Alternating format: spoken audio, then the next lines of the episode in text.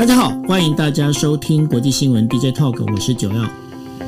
Hello，大家晚安，我是 Dennis。是，那今天的时间是二零二一年的十一月十七号二十五点。那非常开心跟大家来，就是在呃，就是我们又第二天哈、哦，来跟大家讲这个整个国际新闻。那今天要跟大家带来的五则国际新闻当中呢，第一则是欧盟呢，他们在讨论要增设五千人的一个应变部队哦。为什么呢？因为现在啊，我们在昨天也跟大家聊到了，包括白俄罗斯把一些难民呢，就是整个挤压到了，包括了就是立陶宛还有波兰边境啊。对于欧盟来讲，这是一件非常麻烦的事情。那为了解决美军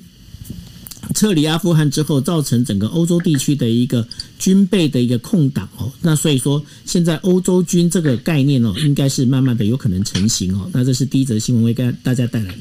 那第二则新闻呢，谈到柬埔寨，柬埔寨呢，他现在做一件事情，那为了要欢迎国际旅客，然后接种两剂疫苗的人呢，准备是入境免隔离。那同时呢，柬埔寨总理呢，希望中国呢可以就是考虑在柬埔寨投射射呃那个疫苗的生产中心。那当然了，这位柬埔寨来讲，这个还有这个整个东西来讲，这样的做法到底怎么样？那到时候我们来跟大家讨论。然后第三则新闻呢，是我们昨天才刚讲完哦，就是呃拜习会。拜习会见完面之后呢，回头一个回马枪，怎么样呢？就是《华盛顿邮报》说了，美国政府人员呢将不出席北京的冬季奥运。那这属于政治的一个抵制方式哦。那到底这样的一个做法是真是假？那如果真的是这样成型的话，对于中美关系是不是又会带来阴影？那待会跟大家来讨论哦。另外的话，这个就是我。刚刚在那个台下已经跟那个呃 Cobra 讲了，我要挖坑给那个 Dennis 哦，怎么样呢？就是美国联总会的主席鲍尔。他现在呢，因为鲍尔他本身是共和党员，然后呢，到现在还没有获得提名，那会换人，到底换人为什么换人？到底这当中跟过去丑闻有没有关系？到时候请 Dennis 来跟大家做分析。Dennis，我先跟你讲了，这个东西要你来分析，所以我说挖坑给你。然后我这是有道义的，所以我挖坑的话，我会让你知道说我挖坑了。那这到时候让让 Dennis 来跟大家讲。那拜登呢，他有提到预计在四天内会指派新的人选。到底这新的人选会是谁？那到时候我们再听听 Dennis 怎么啊、去应付这一个坑。OK，好。那另外的话，第五则新闻的话，跟大家讲的就是美国主管网络安全事务的副国务顾问，那个他在东京召开记者会哦，他认为哦要强化这个台湾的整个一个网络安全防护哦，以以免就是被包括来自俄罗斯还有包括中国的这个网络攻击。究竟呃整个内容是怎么样？我们再来跟大家做分析哦。好，那我们来进行我们的第一则新闻。第一则新闻呢是近日呢有一一一份叫做战略指南针的一个草案，呃，它显示哦，欧盟计划在二零二五年前建立一支有五千人规模的军事联合力量，那以便在不依赖美国的情况之下，对一系列的危机进行干预哦。那这所谓的一系列的危机，当然还包括了就是我们在昨天有提到的。包括整个也从来自于白俄罗斯的这样的一个难民的这些动这个这些行为哦，那这个这根据路透社在十一月十六号的一个报道哦，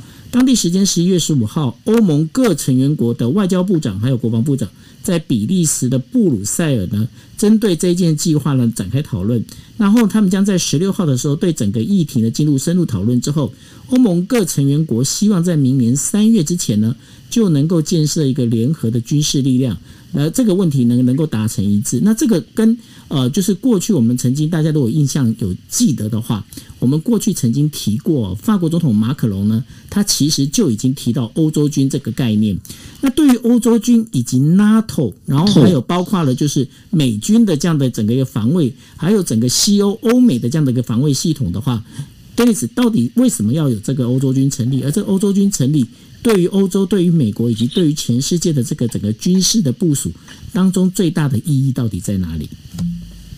我我们先说，如果说真的成立的话，当然又多了一个军事的力量。对欧洲来说，当然它的感觉起来，它的力势力气又更大了一点，肌肉又更大块。不过这背后我们先稍微说一下，就说二零一八年的时候，就像九欧你刚刚说的，这个法国总统马克龙其实就已经有提议说欧洲需要一个军队。可是当时为什么会有这样的想法呢？是因为大家还记得川普一上任之后就说，这个全世界所有的国家都依赖美国的军队，然后都不都不愿意花钱。大家应该印象深刻，当时呃，川普甚至还批评欧洲，像是德国啊、法国这些国家啊，他们都这个在军事的预算上面都不到 GDP 的百分之二，所以大力的抨击说，你们如果要美国继续驻军在欧洲，而且维持安安全稳定的话，你们就应该要帮忙美国的这个军方的这个支出，你们要多多负担一点哦。当时大家都很不爽嘛，欧洲很不爽，所以。当时的这个马克龙呢，马克龙呢，他们就有这个提有这个设想，想说如果美要美国驻军需要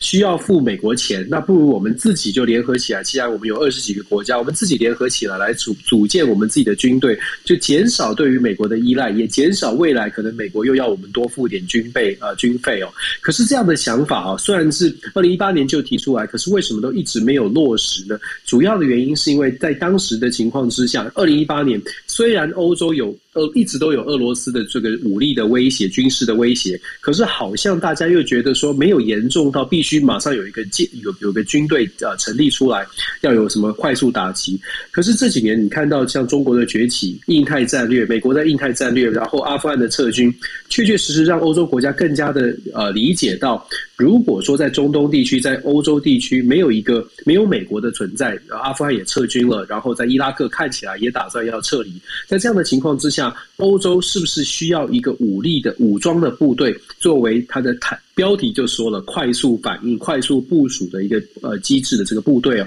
是不是有这样的需要？开始有更多的讨论。但是呢，欧洲国家，我们说欧盟有二十七个国家，事实上二十七个国家各自有不同的想法，而且更重要的是。更让这件这个提案未来会有更多的争议跟讨论的原因是，大部分的欧盟国家也是北约组织的成员。我们知道北大西洋公约组织本身就是一个安全组织，所以很多的国家他自己的军队就已经是加入了北约组织的军事的训练跟演训。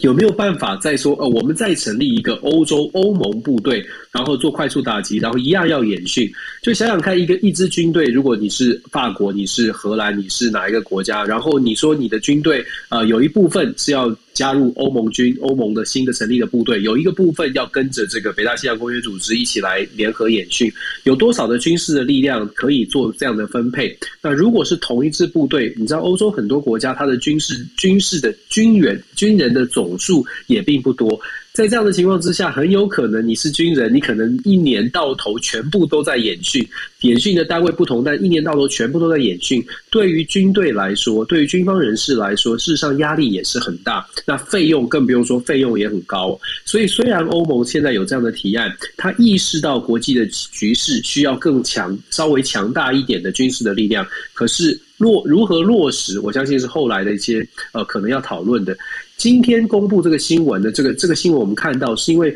欧盟每年度啊都会有一个所谓的战略指南针，就是 strategic strategic compass compass。它这个战略指南，这个战略指南年度的战略指南会告诉欧盟国家说，哎，我们这接下来遇到什么样的困境，希望有什么样的做法。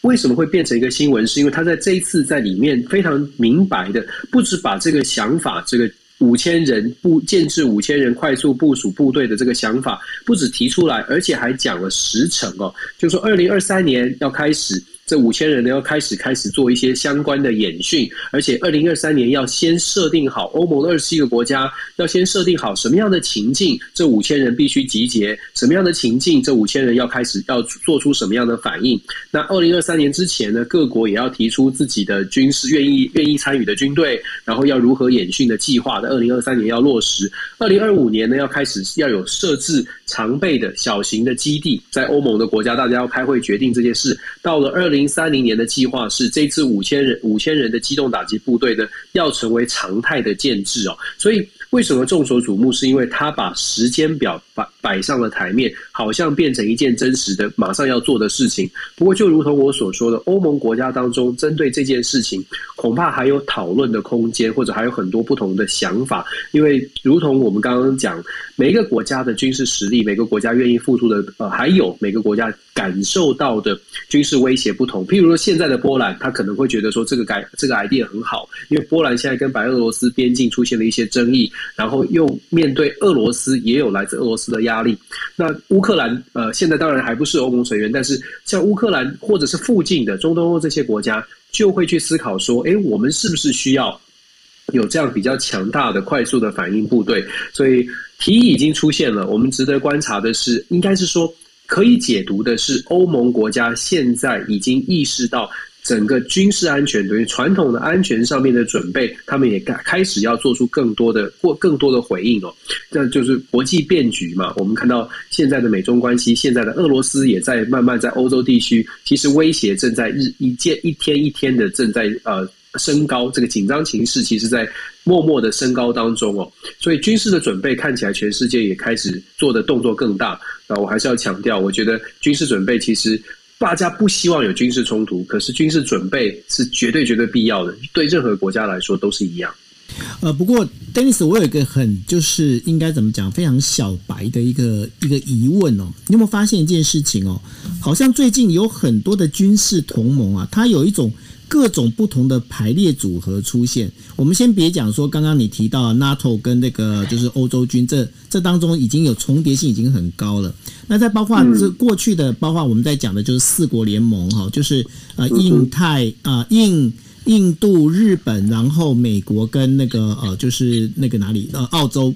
它这样的一个。那然后呢，又有个 AUKUS，就是。呃，澳洲，然后英国跟美国，你有没有发现一件事情？好像大家的排列组合都在做不同排列组合，而且是当中这些组合过去还能够单纯，比方说，诶，这个组织，比方说 APEC，它本身是一个经贸的一个组织，但是呢，现在好像经贸跟军事又整个要混在一起，那这为什么会有这样的趋势发生呢？这就是回应反映到现在，因为国际的变局很多，所以现在有没有发现，我们大家都在讲说，这是一个打打团体战的时代哦，打团体战的时代，这是一个大的一个概念。团团体战比较比较那个文雅，我都直接讲打群架。对对对，打群架就是。打群架这个概念，在现在的国际的局势当中变成一个常态，也变成大家一直遇到什么问题就直接想想当然尔应该做的事情。所以刚刚九欧你说到，包括我们今天谈这个欧洲军，或者是本早就有的这个北大西洋公约组织，再加上近期的这个 QUAD 或者是 AUKUS，其实谈出来的国际合作或者是这种军事、国防、战略安全的合作非常多，可是真正要落实下去，你就会发现。很简单的，就是你只有你只有一支军队，这军队就是五万人。一个国家如果假设像像澳洲，它的军队就是八万人，你要怎么样让它可以在所有的同盟、所有的联合当中，就把这八万人运用的淋漓尽致？每个人就只有二十四小时军人演示。你如果从一月到十二月都排不同的演训，坦白说，军方也很也吃不消哦。所以。讲是讲说国际合作组织很多，它的象征性的意义，所谓的象征意义是它的吓阻力，就是我们现在我们美国、澳洲、英国现在有合作了，欧盟、欧洲军的成立，它实际上的战力，那真的要发生冲突才知道。可是，在发生战力呃展现战力之前，它展现的是一一些一些呃团结起来要要做这个呃。制约或团结起来，展现给人家看，说：“哎，俄罗斯，我们现在你要看哦，我们现在欧洲有一个有一个欧洲军哦，你要小心哦，你你有军力，可是我们几个国家联合起来，你不要轻举妄动。”所以我会觉得这些组织哦，它的贺组的力量或者贺组的意义，会比实际上落实要来得更重要一些。就是说，先签了，我们先说了，先喊出来，不是说先喊先赢，而是先喊出来，至少让大家有一个共识。短期之内有一个共识，之后要怎么落实，恐怕真的要等到事情发生，我们才能看得出来，到底它是一个虚的，还是它是一个实的。可是可以确定的是，这是一个基本原则哦。国家越多，拉进来的国家越多，意见越多，越难落实。所以我们说阿库斯或者是跨的这个都是比较小型的三四个国家。你说欧洲军要二十几个国家，每个国家派几百个人。光是用想的，就想说语言怎么沟通，战术战法训训练是不是一致？这也是为什么我会讲说理想是很不错，就是这个欧洲军的概念可以反映出大家意识，欧洲的国家意识到军事准备是需要的，可是，在落实上，我想这个欧洲军的概念还有很长的这个路要走。不过，小型的，就像我说的，像阿库斯啊跨的，会相对简单。不过，一样。只要是有不同国家，它就会有不同的，至少在训最连军事的基本的训练，它都要需需要经过一定的磨合哦。所以我们只能说，打群架的时代，呃，报队是一个很很合理的一个现象。我觉得台湾现在也是啊，我们也积极要想办法报队，不管在军事上还是经贸上，这是一个这是一个趋势，也是应该要做的事情。是，那这谈的谈到打群架，现在还有就是。基本上要抢人，为什么要说抢人呢？这就是第二则新闻要跟大家讲哦。柬埔寨总理呃洪森呢，今天特呃临时宣布，宣布什么呢？就是呢完整的接种过两剂疫苗的外国旅客呢，可以免除隔离入境哦。那做这件事情呢，是最主要为什么？因为柬埔寨大家都知道，柬埔寨的北方有个吴哥窟，那吴哥窟靠的呢就是属于观光业哦。那因为 COVID 的关系，使得这观光业受到非常大的打击，所以洪森呢特别就宣布这件事情。那另外还有一个非常有趣的一个相同的一个现象哦，日本他们现在正在考虑。到底是不是在今年年底或是明年年初哦，要不要来开放所谓的这个呃观光签证这件事情哦？就是说，因为现在大家都在想说，哎，好像我们疫情压抑住了，好像可以来开放哦。那这到底是不是一件好事？因为大家现在呢，其实有一点点就像那广告词一样哦，就是又期待又怕受伤害。为什么呢？因为大家也知道，现在不管是在中国，我们昨天有跟大家报告过的，在中国大连呢，这样整个疫情爆发；另外在欧洲的。疫情也是非常的严重哦。那在这整个情况之下，如果真的是这样贸然开放这观光，好还是不好？其实没有人敢讲。那同样的，就是柬埔寨这个呃洪森呢，他也提到了，他说：“诶，那如果是这样的话，可不可以请中国到这个柬埔寨来设这样的一个疫苗生产中心？”那对于洪森做这件事情，那以及以他以及他在东协这样的一个地位的话，他最主要他的目的是想要达到什么呢？Dennis。我我们先说，呃，柬埔寨它并不是一个我们想象中的民主国家啊的。呃，洪森已经在他的位置上待了三十三十六年了，从他非常的年轻三十几岁到现在，已经待了六年了。那他近期对于呃柬埔寨国内民主异议人士的打压，也是呃非常长，也是也是国际媒体有有稍微报道，但是大家关注比较少。呃，柬埔寨本身他自己国内完全是在洪森的这个领导之下或者掌控之下，有他自己的道路。那现在他又是 ASEAN，就是呃。东南亚国协，洪森现在是轮值主席，所以感觉起来他现在好像呃在东南亚地区的声音稍微大一些。那不过我们讲说，为什么洪森传传递出这个讯号，说希望跟中国的希望跟中国的疫苗进进行一些关呃，就是希望设置呃疫苗的中心哦，它其实反映出来的是对于这些东南亚国家啊，呃。因为并不是本身并不是太民主的国家，基本上领导人说了算，也基本上领导人只要把国内可以政局可以稳定，人民可以生活，人民不要有疫情大爆发，事实上他的政权在枪杆子或者是其他的制度的限制之下，其实他们的政权是稳固的。所以洪森现在希望做的事情是继续稳固他的政权，稳固政权。控制疫情，或者是让经济有发展，这就是洪森的想法，很简单的想法，不会想说什么人民主价值哦。那要达到这样的目标，最快的方法就是寻求中国的协助。中国大陆现在在这个疫苗上面，中国在疫苗上面呢，事实上一直给柬埔柬埔寨很多的帮忙，光是援助哦，他们就援就说不用钱的援助，就援助了八百三十万八百三十万剂的疫苗，用采买的方式呢，柬埔寨也跟中国买了两呃。总共是买了这个两千八百多万剂，基本上柬埔寨现在一千六百万人口接种率达到百分之八十八，一千四百万人已经接种了，绝大多数都是所谓的中国疫苗。那因也因为这样子，柬埔寨觉得，诶，靠中国的疫苗，然后靠中国，如果可以生产中国的疫苗，对于东南亚的其他国家来说，柬埔寨或许可以变成一个疫苗中心，甚至将来还可以再靠着中国的疫苗，可以贩售给其他的。呃，稍微的未开发，就是稍微开发程度比较低的国家，我们在谈疫苗的时候，常常会想说，嗯，为什么呃，为什么为什么很多国家希望呃什么就什么什么疫苗都可以接受？其实你看看柬埔寨就知道，全世界各个国家开发程度或者经济实力真的是有落差，所以在疫苗的选择上，并不是每一个国家都有充分的选择机会。对柬埔寨或者是东南亚其他的国家，甚至像是非洲国家来说，只要有疫苗，不管它的防护效率如何，或者是大家的争议如何，只要有疫苗，对于这个国家来说就是有基本的防护。只要有疫苗，政治人物大概就可以得分。只要能够拿得到疫苗，政治人物大概就可以得分哦。所以，我们说从柬埔寨的案例，从疫苗上，或者从从柬埔寨开放边境，你可以看得出来，像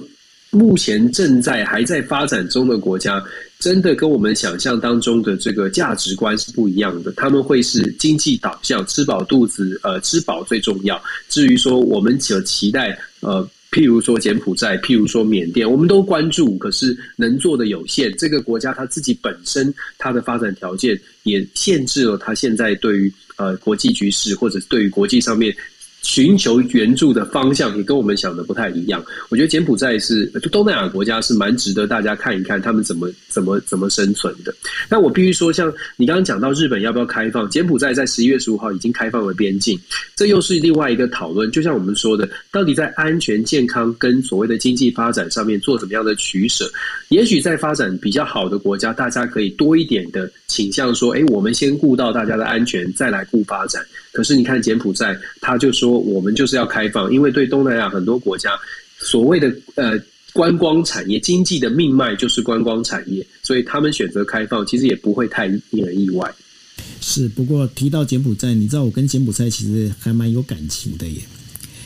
真的假的？为什么？因为呢，洪森的时候当在柬埔寨当呃第二副总理的时候，那时候呃是施雅努国王在嘛，那然后后来他不发起政变吗？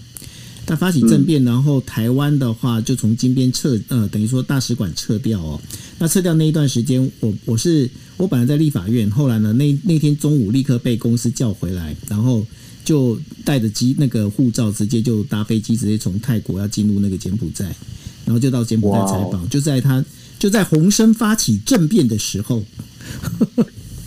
那时候好酷哦，好酷哦！那时候我跟你讲，第一次到那种就是那场景里面，你知道我们那时候采访哦，就是我跟着我，因为我带我，因为我们是电视台嘛，所以我就带摄影一起进去。然后那时候那个开车的那个司机是呃军军方的那个司机，然后呢他们还会带枪，然后我就看那个所有的那个后照镜啊，全部都是用那个铁丝绑起来。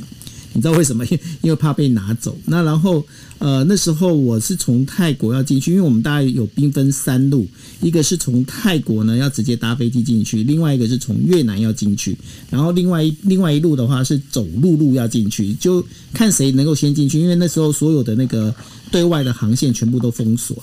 好，那然后呢，泰国那时候我在泰国机场我买机票的时候啊，我跟那个柜台小姐讲说，哎，我要买那个。到柬埔寨来回票，他说不好意思，我们只卖 one way ticket，就是你只能 你只能进去，你怎么说得出来？我不知道，因为我们飞机不飞 不飞回来的这样子，超恐怖。然后上了飞机之后，你知道怎样吗？上了飞机上头呢有七名空服员，但是呢只有五五个乘客。那五个乘客，我跟我的摄影就占了两个，对不对？另外三个呢是来自于就是印尼还有新加坡的一个记者。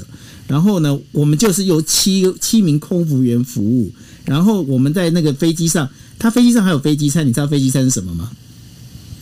不知道，肯德基。对，他每每人发一包肯德基。然后飞机降落到金边机场的时候，我跟你讲，那个真的是不夸张，所有的那个部队就整个围过来，然后就荷枪实弹，然后看到底是谁从那飞机要下来。那所以我们是在那个状况之下，而且呢，我们那时候要进海关的时候，因为那时候其实因为台湾到那个就是柬埔寨那时候是落地签，那落地签那本来就是基基本上就是我们只要拿台湾护照，其实是可以进去的。那落地签结果呢，你知道那个他们就有两个那个海关有两个人员，那两个人员就是有一个是前面背包包，然后呢他就那就指我叫我要投钱到那个包包里面，就是要收贿赂。那我就跟他讲，我说不行，我说你这样收贿赂，我今天我给你五块钱美金，我还是回去要报账，你要给我收据。结果他就用柬埔寨文写了一个，然后我只看得懂一个 dollar sign five，就这样子。那我说好，没关系，反正我可以报账就好，我不管你。所以我是给了贿赂，我还有拿到收据的那个，这是柬埔寨那时候给我的印象。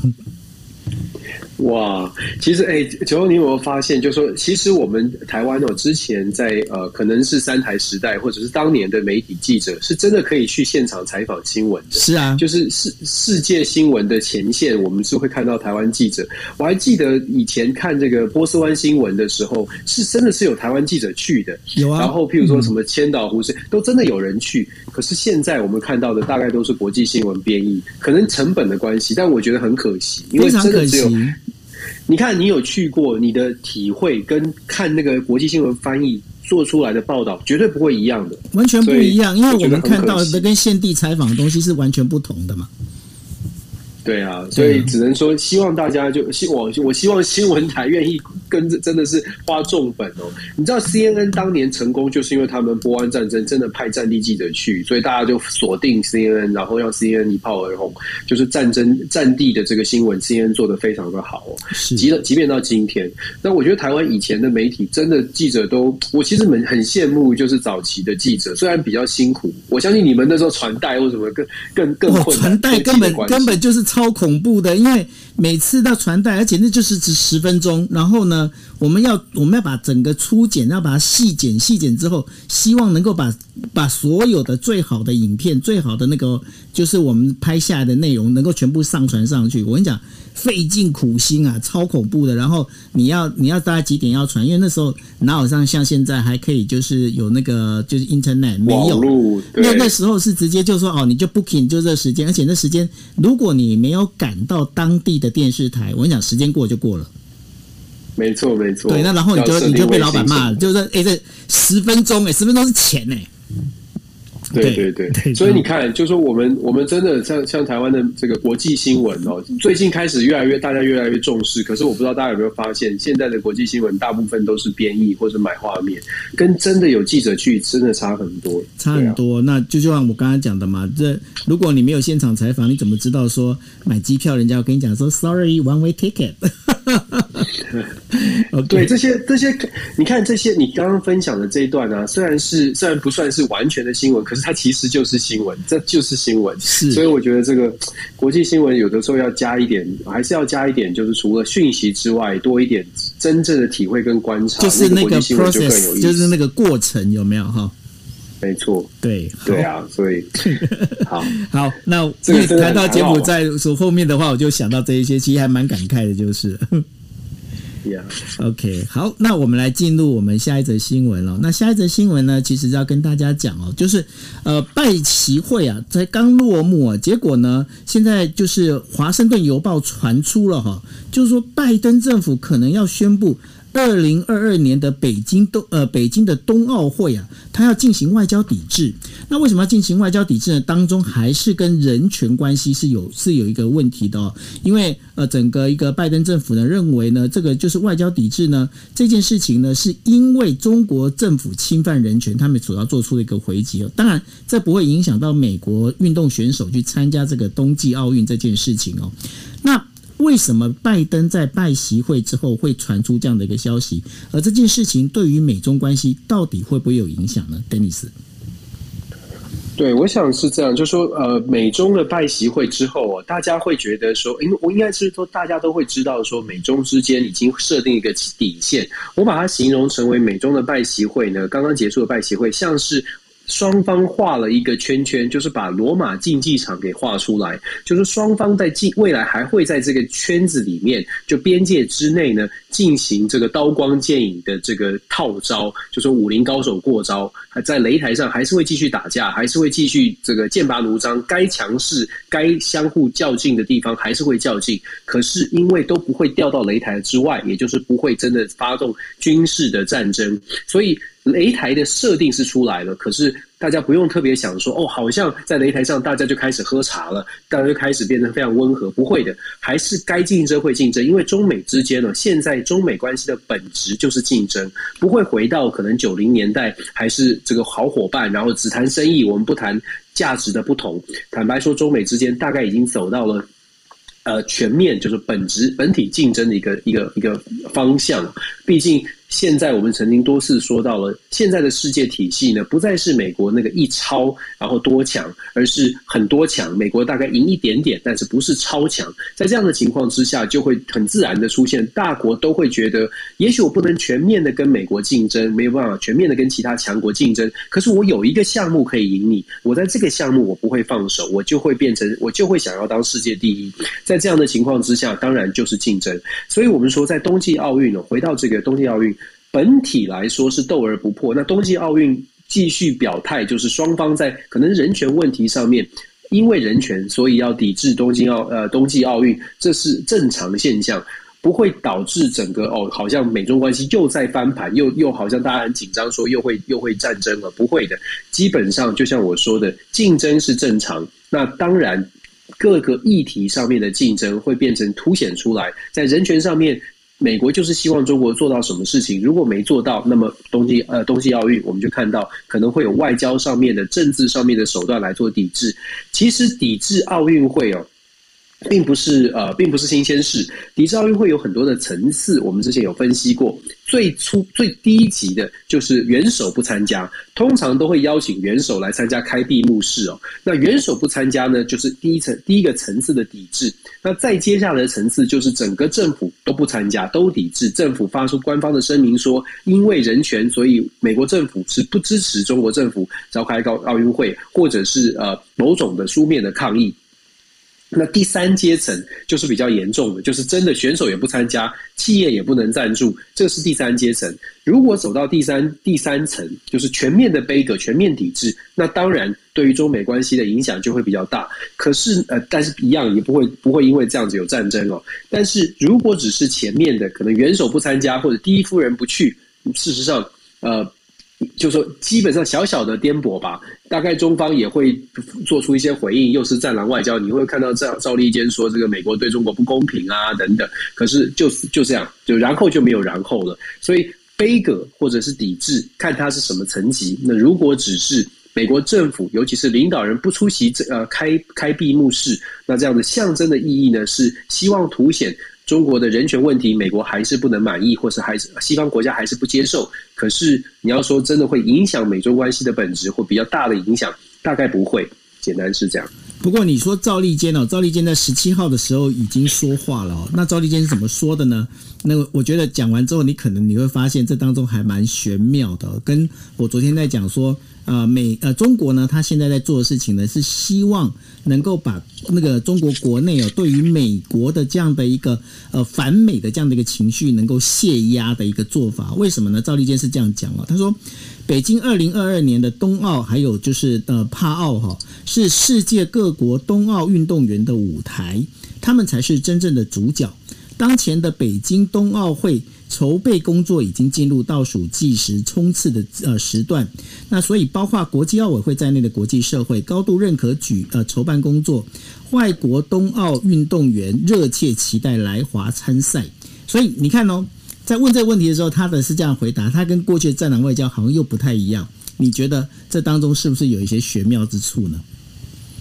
就是就是中国现在打稍微打一点太极嘛，就基本上避谈避谈可能呃别国的抵制，稍微的把重点放在奥奥运会，奥运很棒，奥运精神，运动家、运动员等等嘛，所以我觉得确实啊，就是说美中之间的这种角力或美角哦。我非非常有趣，非常值得观察。但是还是要强调，我觉得本质上双方是竞争的，只是竞争的方式跟竞争的这个选择的战场可能会更加的呃审慎一些。那冬季奥运很显然，如果赵立坚是这样回应的话，基本上中国政府对于冬季奥运会啊、呃、可能会引发的一些争议，大概就是想要低调冷处理，不会不会再因为这个事情，再因为可能某呃。抵制或杯葛，然后又又又很强势的回应。我想冬季奥运会的议题大概就是接下来可能就太急低调处理。是，那接下来第四则新闻呢，就是呃要给就是呃 Dennis 要挖坑的一个新闻了哈，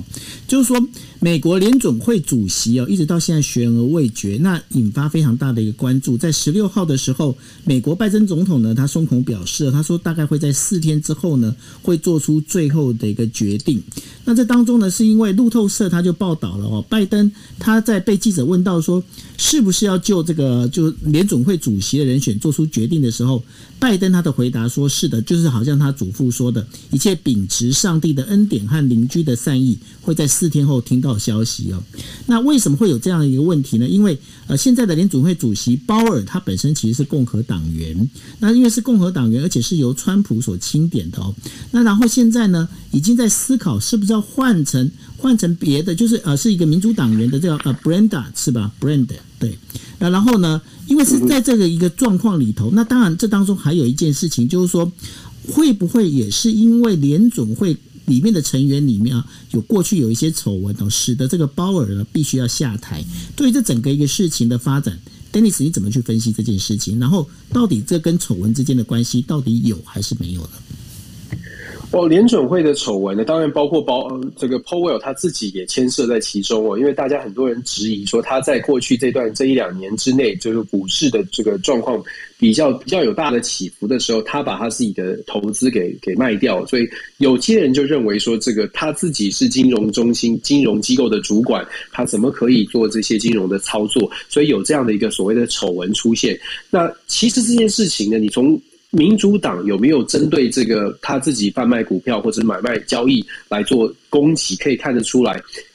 现在拜登政府并没有全然的说 Po 呃 Powell 一定要下台，因为民主党其实并没有追打，整个拜登的团队也没有在追打 Powell 这件事情。就是说，虽然他是共和党，然后虽然他是一个呃。联准会主席的位置，而且有可能要换掉他，但是不追打他这个所谓的丑闻或者是交易的背后的这故这个故事，某种程度反映出来，拜登还是有在思考是不是应该要留任 Powell，因为对于金融机制来说，尤其在 COVID 然后后后 COVID 时代，事实上对经营金融机制来而言呢，很多人期待稳定。其实对于在美国你看到的很多的财经主要的媒体。大概都是期待，就是说，虽然拜登有在考虑其他的人选，可是 Powell 算也算是中规中矩哦，也不算是有大的纰漏，所以有些人就会支持说 Powell 继续的继续担任联准会主席。就是呃，既然现在看起来是平稳的，为什么不继续？可是同样的，拜登因为也面试了呃那个 Brainard，呃，他也是长期在金融体系当中，尤其他也在联准会工作过，所以其实 Brainard 也是一个可以考虑的人选。那如果从非常政治的角度哦，Brenna 他当然他的政治立场就会跟拜登比较接近。然后呢，她又是女性，我们知道拜登其实一直在讲他的团队一直在强调所谓的族群平等、种族平等、呃性别平等、性别平权。所以很多人说，拜登如果在考虑 Brenna，除了他的自己条件够，就是财经的条件专长是够的之外呢，还有一个考虑或者一个加分的部分，是因为她是女性，可能对于拜登。他在民主党的整体形象，或者是对，甚至是对二零二二年的选举呢，有一个加分的形象效果。不过这样的想法，我会觉得有点乐观了。就是如果是换了联准会主席，然后是个女性，就可以造成就可以有加分效果。这个想法，我会觉得过有有一点点太过乐观。整体而言，这两位可能的联准会主席，事实上差别真的不大哎，尤其是他们的货币政策，或者是他们对于通货膨胀的态度。有些人觉得 Brennan 他们对。这个对于通货膨胀的态度比较松散，比较放手，也就是他们担心，如果选了 Brenner，那美国现在的通货膨胀已经比例来到了百分之六，然后 Brenner 似乎呢会觉得说通货膨胀是正常的，就让它发生，让自市场自己的自己来调节。有人说这样子是比较危险的，如果通膨继续下去，Brenner 又去做了联准会主席，然后不作为，那怎么办？所以有一些反对他的意见是来自这里哦。那 Powell 呢？一般来说，大家会觉得他有经验，而且他在所所谓的通货膨胀，甚至利率利率的调整的时间上面，看起来是胸有定见，已经有一个稳定的发展。所以舆论，我们说以以舆论来说，现在 Powell 得到的支持比较比这个 Brenner 来的多一些。可是拜登到底怎么想？你说要挖洞给我票跳，是说要我预测谁会选谁会当选，是不是？是啊，第一个谁会当选，第二个他的丑闻到底会不会影响到鲍威尔？我第一个是丑闻的部分，我刚刚说了，看起来没有打算要把不没有打算要用这件事情来打掉鲍鲍威尔，所以呃，丑闻的部分应该不至于影响拜登的决定。真正影响拜登的决定，就像我说的，我觉得真正影响拜登的决定的还是他自己最后考虑，包括了民主党内的意见，因为毕竟鲍威尔是共和党人，民主党内的意见，以及就是现在的美国的 inflation 是不是真的让他觉得。需要靠 Powell 这个稍微稍微比较有经验的人来继续继续来做。接下来四天，我自己会觉得看起来 Powell 有呃留留任的机会是是存在的，确实是存在的。OK，那我们四天后看到底是 Dennis 对还是上帝的意思是对的？哎呀，伤脑筋。OK，好，那我们接下来第五则新闻哦。第五则新闻是要跟大家，大家有没有发现一件事情哦？最近好像很多美国高层哦，都现在都跑到日本来了哈。那然后呢，这当中还有一位呢，就是包括就是呃。叫做就是美国主管网络安全事务的副国安顾问哦，叫 Anne Neuberger。那然后呢，他在东京开了一个记者会，开了记者会，他强调一件事情，他说。美国呢，基于台湾关系法呢，他要提升台湾的自呃自卫能力。那要提升台湾自卫能力当中呢，有一个非常重要的一个事情，也就是网络安全哦。他认为呢，这个网络安全的部分呢，必须要能够呃协助台湾能够把这个整个网络安全提升。为什么呢？因为台湾现在受到的大规模的这个网络攻击呢，来自于就是呃包括俄罗斯还有中国。那对于这件事情呢，他们现在希望的是那个 Newberger 他是提。到了，他在提到就是整个印太地区的这个网络攻击事件里头啊，他很多的那个包括不管是手段也好，做法也好，越来越精炼哦，而且是越来越越来越高端。那用这样的方式在走的时候，其实这也会影响到了整个，就是我们在讲的，包括了啊，就是从日本啊，从美国啊，都要包括了我们刚才讲的四国联盟的这印太、印太、印度太平洋安全哦。那在这整个一个地区里头，对于 N 那个 Newbogger 他在提的这件事情里头，尤其是网络安全，好像现在大家都把这个关注点放在这上头。Dennis，你觉得接下来这个部分的话，在台湾还有跟美国、日本之间的互动会怎么样呢？呃，我呃，首先说这个网络安全的部分，确实现在尤其是网络的时代，而且最近的 cyber security、cyber attack 越来越多。从俄罗斯之前在二零一六年的选举的时候就已经开始。针对所谓的网络攻击的事件，介入民主国家选举，有很多的讨论。那这几年，当然它的科技、网络科技的进步又更更进一更进一步了，所以越来越多所谓的网络攻击、假讯息充斥在所有的国家，更不用说现在在台湾啦，像在在台湾、在美国这些比较有争议，尤其是社会内部有争议的地方、政治争议很多的地方，网络的攻击，尤其是透过不同的讯息、不同角度的。有带有偏见，或者是带有隐藏意涵的这些讯息，就就更加的有效果。那有效果就代表，呃，想要攻击的、想要带风向的、想要影响这个呃那社会稳定的。呃，有动机的这些人，他就更有这个 incentive，他就更有动机，或者他就更有利益去做这件事情。那当然，这也是为什么美国现在要特别特别的强调，尤其是针对台湾，针对现在两岸的关系这么紧张的情况之下，要特别的小心所谓的网络攻击。他的网络攻击，呃，不只是来自中国、俄罗斯，可能任何的来源都都可能会发生，甚至内部的一些这个假讯息也是讨论的。范围哦，我们先我我我想先谈一下这个呃，美国拜登政府现在他在，尤其是 Jack Sullivan 呃所任用的人，其实都跟他的调性很像，是针对所谓呃中国、俄罗斯是比较鹰派的。我们要说 Jack Sullivan 虽然是民主党，但是他的态度一直以来都是比较鹰派的，都是采取比较嗯强硬的手段面对中国、面对俄罗斯。所以 any 呃这个。Any Newberger 也是一样，Any Newberger 也是一样，是比较鹰派的立场。他在网络安全的建制或者是网络安全的防范上面，他的态度是必须要彻底的做，把它做好，而且是需要跟盟国，包括日本、包括韩国，甚至跟包括台湾，都需要能够建立一个完整的防护机制。那大家会说，那那之前没有吗？其实美国或者是全球的主要的国家，在网络安全上面早就已经开始很多的很多的投入了。事实上，在大家不知道的情况之下，包括 CIA，包括美国情报呃安国家安全情报总监办公室，包括了 FBI，美国光是还有军方哦，各个司令部，美国光是对于网络监控这件事情。它的机构跟部署超过大家的想象，几乎每一个单位都有所谓的网络安全的部门，然后每一个机构大概也都有一套网络安全的监控的系统，只是它并不是完全就是公开让大家知道，现在你的网络正在接受监控当中。所以，其实他这个 N 呃 Neuberger 他讲出说要跟日本跟韩国的合作，我觉得是呃喊出这样的话，接下来就看怎么样来交换情资，美国手上的资料。资讯跟资源还有 data 一定很多，那关键在于说日本、韩国甚至台湾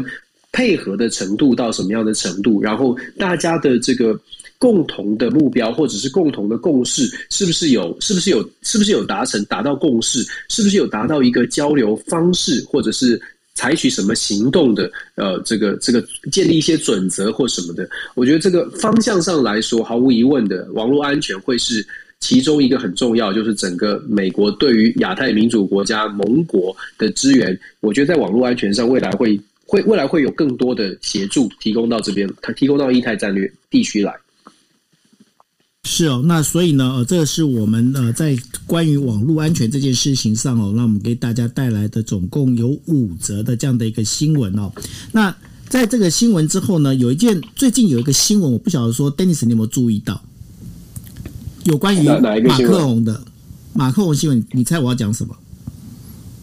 你是在你是你要说颜换换国旗颜色吗？对，他换国旗换了一年，然后他为什么要把国旗换成海军蓝？虽然说我比较喜欢法国国旗的海军蓝的颜色，我觉得那个浓度比较对，但是他这样做的最主要目的是什么？而且他为什么要偷偷换？然后为什么现在会爆爆发出这个新闻出来呢？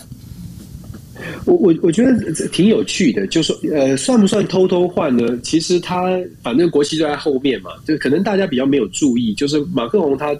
这最近这一年多，他把法国的国旗之前调整成为跟欧盟比较接近的那个欧盟旗的淡蓝，就是稍微浅的蓝色，现在把它调整回去，就是法国大革命的代表色，就是深比较海所谓的海军蓝，比较深蓝哦。大家的解读哦，很多的解读会是说，马克宏现在要强调法国他的这个呃重要性，强调他要带领法国成为欧盟国家的这个主导人。那既然要主导人，既然要一枝独秀的想要带领欧盟呢，那。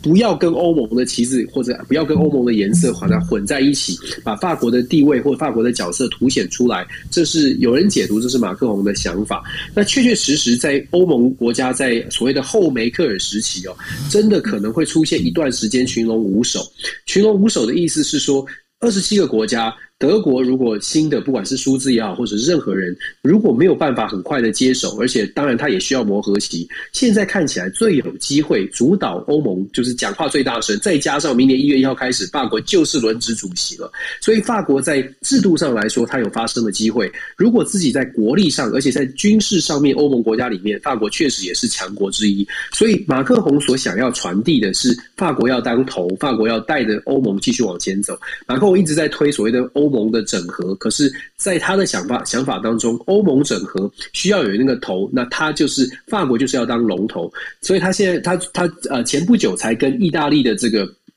总理也有做很深入的这个讨论哦。意大利的总理也是希望欧盟可以整合的，虽然他不见得希望法国变成这个老老大，可是他也希望欧盟可以整合。意大利主要的想法是希望欧盟整合之后，经济上面可以给意大利更多的援助，因为意大利的总理他本来是欧盟呃央欧洲央央行的总裁，所以一直都在想办法救意大利的经济。整体而言，马克宏换旗子的颜色大概跟他想要带领法国走上最这个欧盟的顶峰，欧盟的主导人有很大的关系。那当然，他要做这件事情，在外交上面展现法国很强，他有这个领导的能力。当然某种程度是要让法国的人民知道，哎，我们法国很强哦，你继续你选的这个总统很有一套，四月份就要总统选举了，你是不是要继续考虑继续支持我呢？所以我觉得马克宏其实他的布局，除了外交上面我们看到的，呃，法国很强势，法国改了颜色，法国大革命的精神要拿出来之外，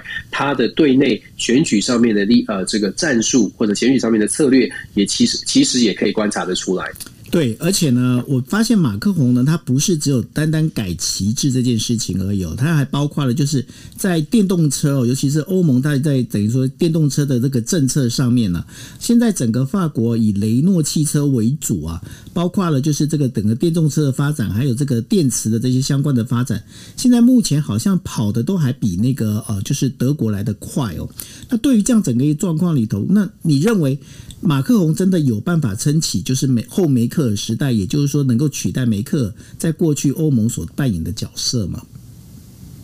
马克宏蛮年轻的，其实马克宏他一直都很算是很有精力吧，就是很很多的点子，很多的想法，包括法国要崛起，要成为欧盟的龙头，然后也包括了刚刚你讲的电动车。法国又延长了他们对电动车的补助，哦，本来就已经有三百五十多亿，现在又继续延长，时间延长。法国马克宏喊出来的愿景是希望欧法国成为欧洲就是电动车的这个大国出呃出产的大国。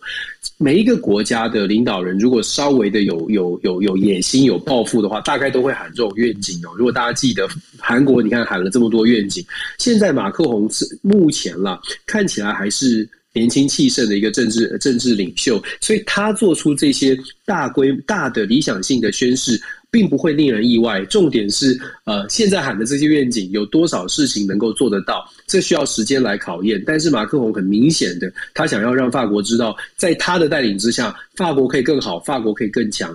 那当然，你会发现，现在到明年四月，马克龙喊的计划还会更多，因为选举到了嘛，所以不不，我只能说不意外。那确实，马克宏他呃想要传递出来的是，法国在他带领之下会越来越好。OK，好，那所以呢，马克龙到底怎么样呢？我们到时候再来仔细的看。那刚刚 Dennis 有提到了另外一个 keyword，就是韩国。韩国他们现在总统选举，那下个星期的时候，我想说，我们也可以再针对韩国的部分，因为最近他们韩国这个选战开始，这个呃，等于说执政党跟在野党之间有这个拉锯，越拉越越越打越凶，而且呢，在包括我觉得说，日本应该也大概已经心有所属啊。他们对于这个在野党这个部分的话，应该。应该是比较希望在野党的候选人当选，很明显，很明显，因为态度上面来说是差别很大。差别之后可以来好好对来好好讨论。现在距离韩国的选举还有一段时间，不过民调已经出来。呃，我们宇宙虾米在台下，宇宙虾米其实他分享了很多关于韩国的新闻，可以在如果大家愿意的话，可以看这个他在全球串联有分享，我这个专业有分享关于韩国的很多新闻，他给了很多很好的建议，很好的评论。那我们必须说，就下个星期呃，随着韩国选战的逼近。我们包括了民调可以看，包括了议题上面也可以多多做一些讨论哦。我觉得韩国对台湾来说，确实是一个非常值得借鉴跟参考的地方，呃，的国家。主要是我我自己觉得，主要是韩国的政治人物，他们很很勇于提出大的计划跟大的愿景，呃，所谓的国家愿景都看起来都不是短期的计划。文在寅剩下剩下几个月的任期，可是一直在提出大方向，二零三零的计划非常的多。我觉得这一点可以真的是让台湾可以去好好思考。当我们在政治人物在丢出施政愿景跟方针的时候，是不是长呃考虑很长远的可以落实的计划，怎么样来让国家整合起来？然后再来是韩国，呃，我们说说韩国的对外关系。九欧，你刚刚说了，韩国日本之间的关系，美国很重视，美国也很希望两国牵手。在这样的情况之下，会不会连美国也站在在野党这一边？我觉得很值得观察哦，很有趣。对啊，所以这个我们到时候大概把重点放在下星期的时候，我们再好好来讨论一下。OK，好哦，好哦，好，那这就是我们今天为大家带来的就是国际新闻 DJ Talk，那也非常谢谢大家的陪伴哦，那我们明天见，拜拜，感谢，拜拜。